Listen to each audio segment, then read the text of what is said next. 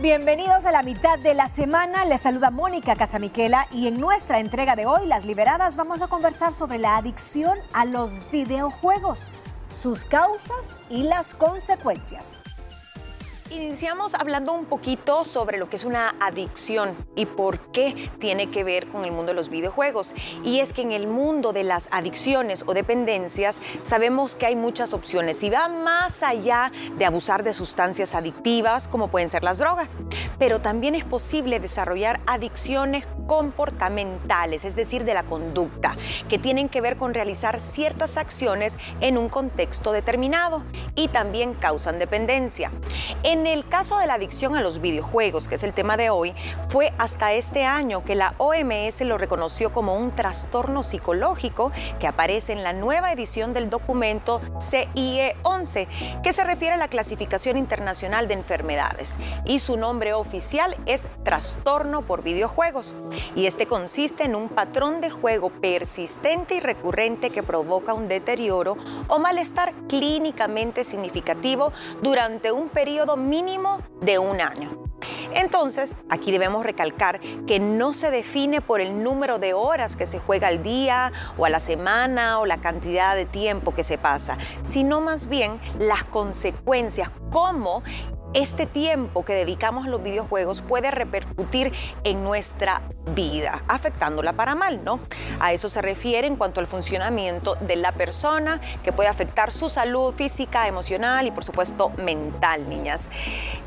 Muchos padres que nos están viendo, creo yo, van a decir, ay, mi hijo debe ser adicto a los videojuegos, es que yo lo paso regañando y diciéndole que mucho tiempo pierde, pero no necesariamente, y ojo, es importante diferenciar y saber a dónde está la línea, ¿no? ¿Ustedes creen que un videojuego, o creían antes de leer sobre este tema, que podía ser algo tan terrible como una adicción, niñas? Eh, yo sí, pero por ver ciertos comportamientos o escuchar eh, algunas anécdotas de de parejas, amigas, tal vez que compartimos la misma edad y de repente estarse quejando de, sí, mira, y no me hace caso y pasa tantas horas y cuando vengo a sentir y nos vivimos peleando y hasta me esconde que dedica tiempo a los videojuegos porque sabe que ya es un problema. Entonces, cuando empezás a escuchar ese tipo de cosas, decís, ah, pues sí, aquí tiene que haber algo más allá de solo invierto mi tiempo libre en algo que me gusta. Entonces sí, por ahí yo decía, sí, ha de, existir esa, adicción. Y en adultos, yo me río cuando impresiona escucho más, me impresiona porque está más ocupado, ¿cómo le da tiempo, digo yo? Fíjate que es una y un tema que creo que todas nosotras y los padres de familia deberíamos de poner mucha atención y mucho ojo, porque ahorita Gina con el corre y corre que tenemos muchas de las mujeres, ¿verdad? Que trabajamos igual que la pareja, a veces el cuidado de los hijos, se complica un poquito prestarles atención y se nos hace muy fácil prestarles ciertos dispositivos. En mi opinión, creo que a raíz del auge que hemos tenido con toda la tecnología y todas las maneras de tenerla en cualquier parte donde estés, ya sean estos smartphones, inteligentes que te conectas en internet, no importa en donde estés, las tablets, ¿verdad? Todo esto ha hecho para mí que eso obviamente pues incremente a todos los niveles. Creo yo que en el tema de los adultos me da risa porque comparto con Lu, yo también tengo un par de que tienen todo y, se juntan y todo. ¿ah? Eh, yo sí creo que eso viene a raíz pues de todos estos eh, consolas que vienen existiendo de años atrás, pero creo que hay que pegarle más ojos a todo lo que tiene que ver con el tema virtual. Con internet. Con internet. Lo que pasa es que hoy es más accesible. Antes tenías que invertir en las consolas, en cada uno de estos, y jugabas juegos. Uno, uno ahí.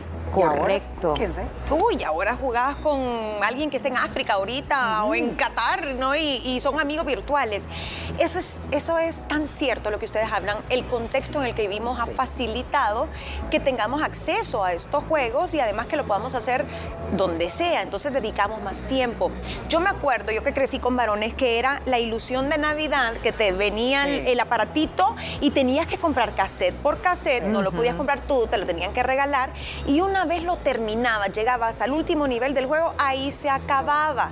En cambio ahora no tienen fin, son mundos que van construyendo, competís uno a uno, competís eh, con alguien a nivel internacional, haces compras como si fueran apps, entonces ahí va también la parte monetaria y aquello rico de decir, ah, tengo el nuevo, la nueva arma, ¿no? O tengo el nuevo trajecito, o quiero crear un avatar, entonces aquí hay que pagar y quiero más, quiero más, quiero más. Entonces esa gratificación instantánea que de forma muy astuta, han logrado satisfacer ahora pues la, industria que es millonaria, es impresionante. Pero sin echarle la culpa a ellos, ¿no? Que si bien... Em, ellos sí representan, digamos, una oposición muy grande cuando se trata de crear conciencia. No podemos decir que está en el producto en sí, sino en otros factores que son más factores sociales, culturales, personales, etcétera. Hablemos un poquito, niñas, de cómo entonces podemos detectar cuando esto ya se salió de las manos y es una adicción, señales que se les ocurren que sí o sí debe cumplir. Yo creo que el que eh, empieza a desarrollar una adicción a esto va a sentir como mucha ansiedad, va a estar pensando muy probablemente puede cumplir con sus responsabilidades, eh, si, si estamos hablando de una persona adulta, de horario y todo, pero su mente siempre va a estar con la ansiedad de llegar a su casa para poder agarrar ese videojuego o conectarse para poder hacerlo, o en sus tiempos libres en el trabajo también lo va a hacer. Ah, sí. O sea, va a querer eh, estar, va a estar ingeniándoselas o pensando en la jugada que va a poder lograr o, lo que, o, el avance que puede tener en su juego.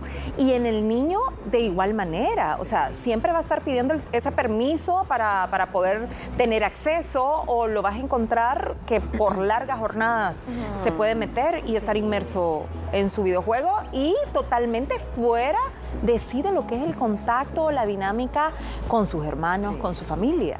Es cierto, no se han fijado que hay niños que no hablan, que tú les, les escucharías las palabras y todo es sí, no, si no, ya me puedo ir y se van corriendo al cuarto a jugar. Evasivos. se van corriendo, sí, fíjate que yo creo que donde tenemos que poner mucha más atención todos nosotros, uno, en los pequeñines que ya están descubriendo este mundo infinito, que no termina y no es culpa de los que crean los videojuegos y este mundo, sino creo que es responsabilidad de nosotros los padres también o de las personas que cuidan a los hijos. Otro síntoma es que dejan de preferir actividades físicas, Gina, hablando yo en el tema de los niños o adolescentes, por querer jugar. O por ejemplo, un adolescente deja de procurar ciertas actividades con sus compañeros de grupo o salidas por estar conectado con varios amigos, que uno se encuentra en Qatar, que el otro se encuentra por no sé dónde, porque como todos tienen horarios diferentes por los países, entonces se ponen a una hora y ahí se quedan. Y ya ni duermen. Fíjate que en el tema del sobrepeso, aquí hay dos.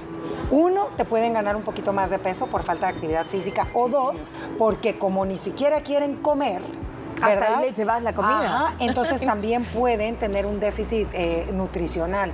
Ay, no, yo creo que este tema sí es bien delicado y cuando lo estaba leyendo yo así. no, y hay que tener mucho, mucho, mucho cuidado porque hoy en día, niñas, de verdad, yo entiendo los papás, eh, mamá, papá trabaja, es bien difícil también estar llevando y trayendo a los niños con uno. Eh, a veces les sobra el tiempo y está bien, es, es una forma de entretenerse, pero tiene que haber un límite. Y yo estaba viendo aquí entre lo que ustedes mencionaban, que no, no comen, no piensan en otra cosa, no platican, se aíslan, se obsesionan, el temperamento de estas personas, niño o adulto, le cambia si se frustra por perder o porque no puedes jugar en ese momento, porque la pagaste, la computadora y pueden llegar a ser hasta agresivos. O sea, andar de malas. Andar de malas todo el día, nada más les importa. Impacientes por volver a empezar. Y esto tiene que ver también con los formatos de los juegos. Antes te salía eh, fin o game over, y apagabas la consola. Ahora es fin, inmediatamente te lo resetea para empezar otra vez. Entonces, uno no termina. Y ahí te amarran a que estés más tiempo ahí y, no querrás soltarlo, ¿no? Y te aumenta la tolerancia, que es necesitas más tiempo para sentirte satisfecho de que has jugado. Hay tres tipos, si los podemos meter a todos en tres categorías. El juego clásico, ¿no? Como lo conocimos tal vez nosotras en nuestra niñez, es el menos adictivo. Los juegos de internet, por supuesto, son más adictivos, pero los que además de que son virtuales, están en internet, incluyen juegos de azar, dicen que son los más fáciles de enganchar a la gente. Así como la adicción al juego. Claro, porque lo que te, acuérdense que lo que te genera, porque esta viene siendo un tipo de adicción, como las personas que consumen a lo mejor este, un tipo de droga o exceso de alcohol, los mismos neurotransmisores se activan de la misma manera. Entonces esa, esa no sé, euforia, esa ansiedad, esa felicidad que te da por pasar al otro nivel y que nunca vas a terminar, Es lo mismo que le sucede a las personas con algún tipo de adicción. Fíjate que estoy muy de acuerdo contigo, creo que ahorita vivimos en esta era digital, en esta era eh, pues virtual y lo que nos falta, ¿verdad? Con todo este mundo de los avatars, pero sí creo que nosotros como padres tenemos una responsabilidad de saber mediar esta situación, Gina. Por ejemplo, no se los podemos prohibir porque eso sería mentira, ¿me entiendes? Sino tener una hora, ¿verdad? O dividirles Dosificar. un tiempo, dosificarles en todo tu día un ratito y un ratito pero gánatelo, ¿me entiendes? O cuando sepa que la mamá va a estar ocupada y el papá, vaya, ahí tiene media hora y estar pendientes qué juego, porque hay unos que están tremendos para las Y edades son de muy los violentos, ¿verdad? De eso Y vamos las a temáticas platicar. son tan variadas, ¿verdad? Sí, hay de todo hay ahora. De todo. Es cierto. Buen punto, vamos a retomar cuando regresemos en la segunda parte de esta mesa de las mujeres libres, que también nos puede escuchar en el podcast. Terminaremos de hablar de esos síntomas, luego recomendaciones para los padres de familia, o si usted de pronto está lidiando con un adulto que es adicto, también le vamos a decir qué hacer. Ya volvemos con más de este interesante tema después de la pausa. Vamos a continuar en esta segunda parte. Nos quedamos hablando de los síntomas. Ya hablábamos de cómo se comportan estas personas, la ansiedad, el mal genio, los berrinches que pueden hacer los niños si no se les permite jugar, pero también aumenta el grado de tolerancia y esto es mu- mucho, diría yo, muy común también con el tema, si lo queremos comparar con, con una droga, ¿no? con una sustancia. Entre más tiempo se juega, entre más sustancia se consume, más se necesita. Y también, aunque no lo hay síntomas de abstinencia. Cuando no se está jugando o no se puede por alguna razón, estas personas eh, se sienten nerviosas, sienten ansiedad, sienten que algo les falta y no pueden estar, eh, digamos, en un estado normal. Podrían llegar a enfermarse. Sí, claro, es que imagínate esa obsesión y esto está muy relacionado con los TOCs. Ya vamos a llegar a eso, niñas. Ahora, posibles causas, y ahorita estábamos mencionando con Ana Pao, ¿qué será? Eh, hay gente que definitivamente, y aunque si hablamos específicamente de los videojuegos, no hay un estudio que diga que hay un gen o una predisposición biológica, pero sí hay evidencia en otras adicciones. Hay cierta predisposición. Yo sí creo que habremos más personas adictivas, así como alguien prueba una droga y nunca más la vuelve a consumir, hay gente que por una vez se vuelve adicta. Sí. Sí. Entonces yo sí, creo. Y puedes tener adicciones que tal vez no estén catalogadas como tal, pero que sí te generen Sí. las mismas sensaciones que hemos conversado, hasta por el café. Sí. O sea, Mili, en serio. Entonces, Oigan. sí creo que sí puede tener algo que ver la parte de la genética. Yo sé que a lo mejor y no- obviamente no es lo mismo, pero les tengo una pregunta. Esto es una adicción a un videojuego, que es tecnología, que es un mundo virtual. ¿Cómo es la adicción a los dispositivos celulares? Que la mismo. mayoría de nosotros tenemos, que te genera ansiedad si lo dejaste en tu casa y no lo traes porque no te puedes comunicar. Imagínate que en un minuto caes. Ya hay personas que el teléfono ni te lo contestan, ni nada. Habemos otras que dependemos al 100% de él. Y nos causa esa ansiedad nos causa cuando una no ansiedad. podemos verlo, o nos dicen que no podemos y cuando uno más quiere verlo. Sí. Y tiene mucho que ver. Hay adicción a las redes sociales, hay adicción a los teléfonos, hay adicción a las compras, eh, adicción también a la comida, aunque no lo crea, eso de comer compulsivamente. Posibles causas, el ser varón, obviamente tienen más eh, vulnerabilidad adolescente y se dice que hay más en el este asiático. Eso me llamó la atención. Rasgos de inatención e impulsividad, niños que han sido diagnosticados con el trastorno de déficit de atención e hiperactividad tienden a hacerse más adictos. ¿Por qué? Porque sí se pueden concentrar cuando juegan, cosa que no pueden hacer cuando estudian, ¿no? Entonces ahí ellos se sienten Seguros. bien, se sienten seguros. Baja autoestima, ¿cómo podría la baja autoestima, niñas, influir en esto? una persona que se le hace difícil socializar Sí, y se razón. siente y se siente tal vez rechazado, siente que no encaja en ciertos círculos, se le complica las relaciones, eh, no solo en, en la escuela, por ejemplo, si hablamos de un niño, sino que hasta con los miembros de su familia. Les cuesta entablar relaciones sanas. Pero en el mundo virtual se desarrollan de otra manera. Ajá. O sea, sea, cambia alguien- la ¿sí? personalidad, se sienten alguien más. Porque sabes que a través de ese nickname que utilizan o de ese nombre que se suelen poner para estar en, en los juegos, son otras personas. Se sienten más seguros en Yo le ese contaba, avatar. sí, yo le contaba a Gina Lu que estaba viendo un testimonio de un chico coreano de 17 años eh, que él entró a un centro de rehabilitación porque allá en Corea tienen un centro de rehabilitación para la adicción al videojuego donde él estuvo siete de siete u ocho meses, no recuerdo muy bien, tratando de la mamá lo llevó por la situación ya tan crítica que estaba su hijo, ¿no? Sale el chico, dice que no tuvo tecnología en 7, 8 meses y da su testimonio como para poder, no sé, echarle porras a los que estaban pasando por eso. Y dijo que él comenzó, fue lo que yo te conté, que él comenzó a raíz del bullying en el colegio. que como él era tan bulleado, o sea, se burlaban tanto de él y no tenía amigos, que en el tema virtual y de juegos tenía muchos amigos y se sentía con valor y con carácter. O sea, terminaba siendo muy exitoso. Exacto. Miren, y hay muchas personas eh, que terminan involucrándose hasta en la industria. Comienzan como jugadores, eh, empiezan a destacar mucho y en el momento hasta de diseñar y crear videojuegos. Es una industria multimillonaria, o sea, es una industria que genera muchos ingresos y que por eso es que ha ido creciendo y yo sí creo que, que cada vez van implementando más elementos que hacen que, que sea más fácil involucrarte e irte de cabeza. Totalmente. Mira, Eugenio Derbez, ¿cómo le quedó el...? Ay, vaya, mira, pobre hombre. Pero no es adicto, no creo que sea No, no adicto. es adicto, pero yo. Y ahí si era adicto ya se le quitó. Ahí andaba en los videojuegos con... ¿Cómo se llama el aparato de acá? ¿verdad? Yo ¿Cómo se llama este aparato? Ese es un casco, yo no sé, como lentes virtuales. lentes de realidad Ajá. virtual. Sí, Ay, no, yo creo que quedó curado. Ese pobre Sí. muchacho se ahorró la rehabilitación si es que tenía algún tipo de adicción con ese susto. Fíjate que sí, el bullying, lo que ustedes dicen, el que el niño no se sienta querido, claro, si ve que gana, que lo admiran, que se lleva la medallita y todo dice, ve, yo aquí tengo dominio, soy alguien, tengo la admiración o la aprobación de los demás, soy cool, entonces este es mi mundo. Llegan a escapar del mundo real.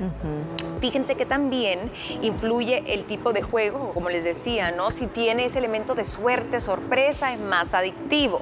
Comportamiento antisocial cuando también hay ansiedad parental, es decir, el niño experimenta ansiedad porque o no tiene alguno de sus padres o está pasando por un proceso de sí. separación en casa, entonces prefiere estar en ese mundo y no sufrir. Quiero pensar también cuando los niños pasan mucho tiempo solitos. Sabes que a lo mejor y ni modo, a mamá y a papá les toca salir a trabajar y, y pues ¿qué hace en su casa él? A veces le toca quedarse ahí como que Sí.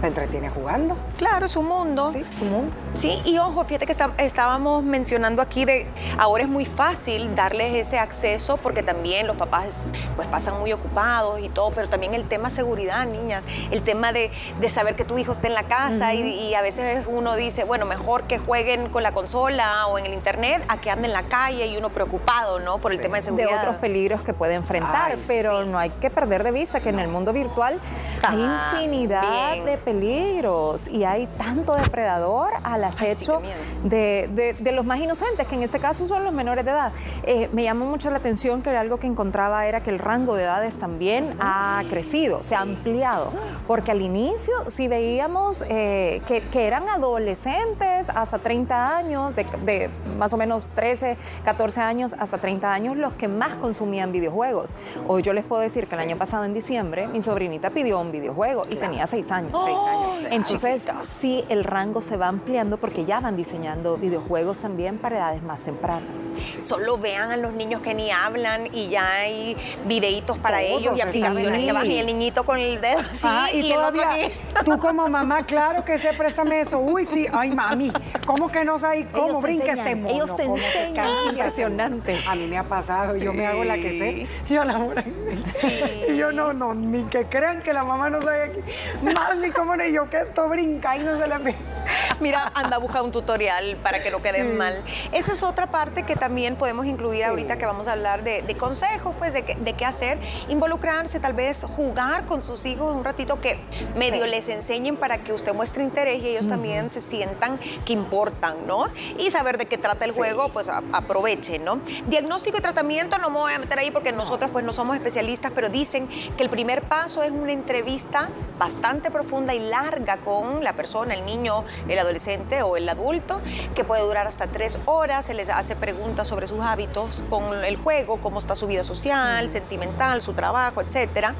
Y luego muchas veces involucra a la familia para tener todos los puntos de vista, porque la mayoría de gente no le gusta aceptar que es adicto al videojuego, ¿no? Y hay muchas cosas que se van a guardar y capaz y no van a claro, decir no cuentan. en esa entrevista Sí. con un profesional, Claro. con un psicólogo Sí. psiquiatra. Sí, dicen que preferiblemente un psiquiatra y si no un psicólogo clínico, porque Eh, si bien la terapia es muy parecida a otros tipos de comportamientos adictivos, terapia cognitivo-conductual, muchas veces se podría utilizar fármacos porque resulta que descubren en esa entrevista que a lo mejor ese niño o esa persona Está bajo de- está deprimida, tiene ansiedad o tiene un TDAH, ¿no? El trastorno por déficit de atención, o tiene tal vez un desorden de TOC, de obsesión. De Sí, obsesión sabes que también.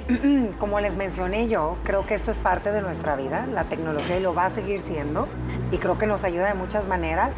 Hay que ver qué tipos de juegos nos pueden ayudar a que nuestros hijos aprendan acorde a su edad. Y hay que estar únicamente bien pendientes cuando se conecten de manera virtual con quién están conectados, porque a veces ni ¿no siquiera sabes? te das cuenta, porque a veces de verdad la tecnología avanza tanto y avanza que uno no sabe, Gino, o sea, uno se tiene que actualizar de verdad. Mira, y el acceso que tienen los niños también a, las redes Uy, y, sí. y- y los, los personajes que también las redes te presentan como exitosos. ¿Cuántos chicos que, que comenzaron ajá, jugando y hoy son grandes figuras, famosísimos? Hay ferias, hay ferias y encuentros a nivel internacional sí, de videojuegos y son presentados como estrellas. Entonces, ¿qué pasa? Que tus hijos son los que de repente, ay, mamá, mira, ahí está tal. Claro. Es que él es el que ha, ha logrado tantas veces ganar ese videojuego o algo, algo por el estilo. Es Entonces, esos son sus patrones. Ya dejaste hasta a un lado el mundo de la música o del cine y a ellos son las grandes figuras. Sí, los gamers, ¿no? Se Ajá. llaman, los chicos Sí. No, y hay gente que Claro. termina dedicándose a eso, que les pagan por probar los juegos, por hacer Wow. críticas. Se los mandan, se sí, los son críticos. mandan.